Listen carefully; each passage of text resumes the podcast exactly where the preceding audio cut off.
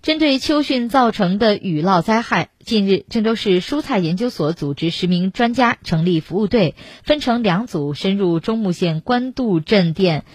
里口村和十里铺村大庄墩的田间地头、温室大棚，指导群众秋季蔬菜生产和抢收抢种工作，尽最大努力减轻秋雨连绵对蔬菜生产造成的损失，助力省会的蔬菜供应。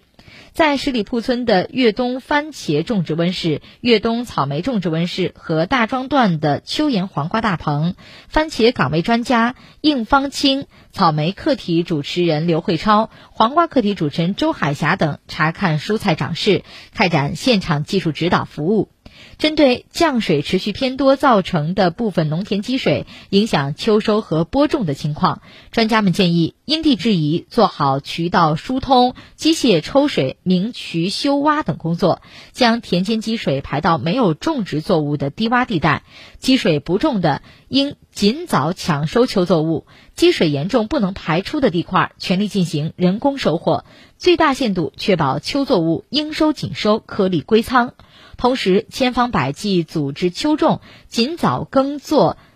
整地抢农时播种。